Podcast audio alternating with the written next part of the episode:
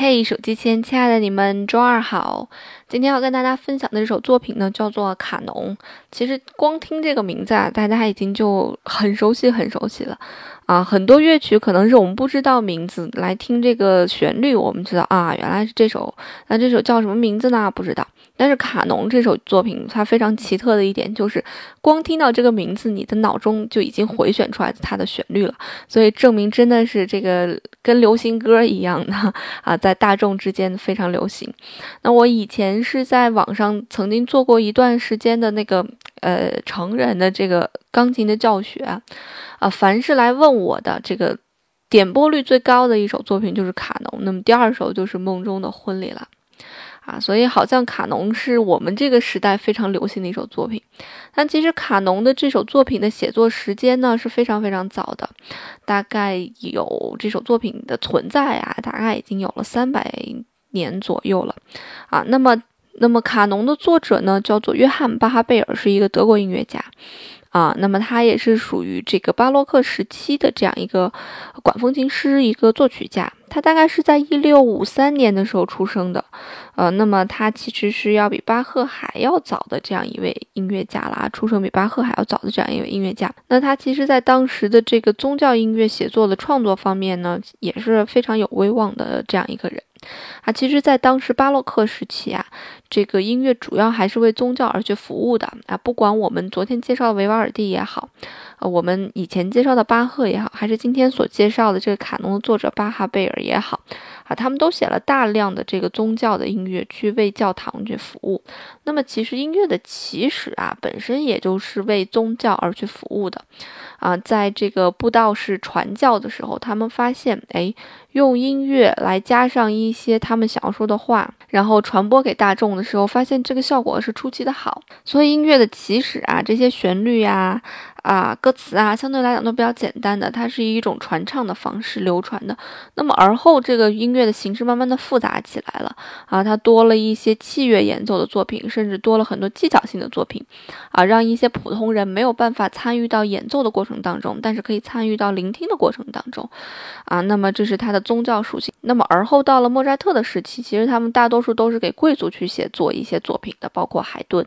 啊，去博得贵族的欢心。所以其实。莫扎特当时的那些作品，在当时那个时代就是当时的流行歌啊，就是当时的流行音乐。那再后来到了贝多芬的时候，贝多芬因为各种各样的原因吧。啊，那么贝多芬更喜欢的是抒发个人的一种感情，所以为什么贝多芬在这个音乐史上的地位那么重要呢？以前跟大家也聊过，啊，就是因为他要把音乐推向另外一个方面。好吧，扯远了啊，扯回来，那扯到巴哈贝尔啊，他其实当时也写了非常多的一些作品，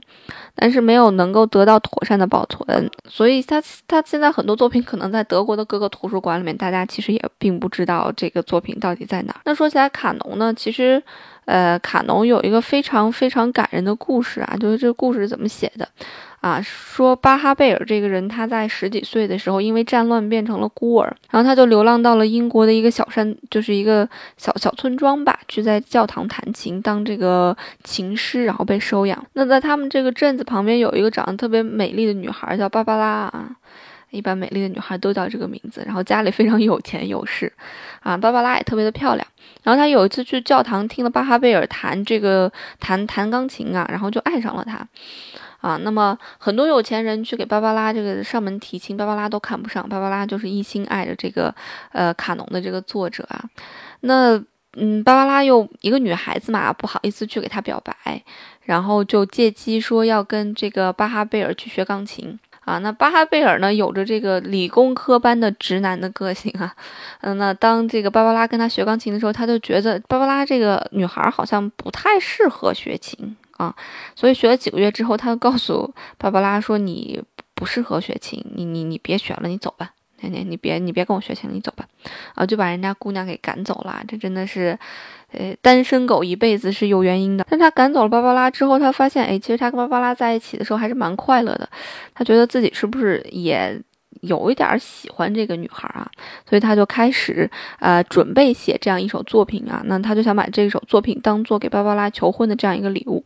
啊。当他完成了这个作品差不多三分之一的时候啊，因为打仗他被招去去打仗了。那么在战乱中也是九死一生吧。每当自己快要死的时候，就想起了这个芭芭拉，就想起了自己写的这首作品《卡农》。那么随后战争胜利了啊，他荣归故里。荣归故里之后，他就要想拿着这个。他写好的整个的这种卡农作品去给这个芭芭拉求婚，结果发现芭芭拉因为，但他得知芭芭拉自杀了，就是因为他把芭芭拉赶走了，不教他钢琴了，所以就自杀了，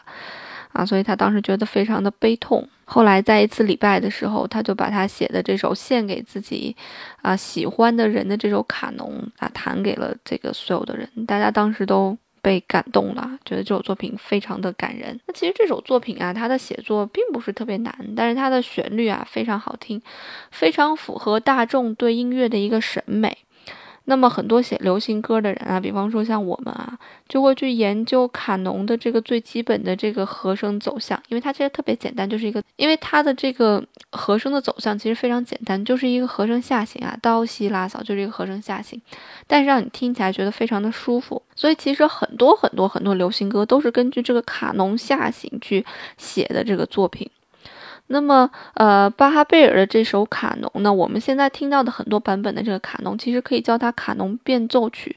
啊，为什么可以这样去理解呢？因为其实当你听到前面八小节的时候，这个主题出现的时候，影子出现的时候，其实卡农的所有的这个呃能呈现的元素都呈现完毕了。那么后面每一段每一段的主题的再现，其实就是对这八小节的这样一个主题进行的不断的改写、添加、丰富它的元素。所以有的时候我们也把它叫做卡农变奏曲。啊，变奏是什么？就是对它前面的这个八小节的这个主要的主题进行不断的嗯强化，进行不断的改良啊，也可以给你也可以理解成不停的给他化妆，不停的给他换衣服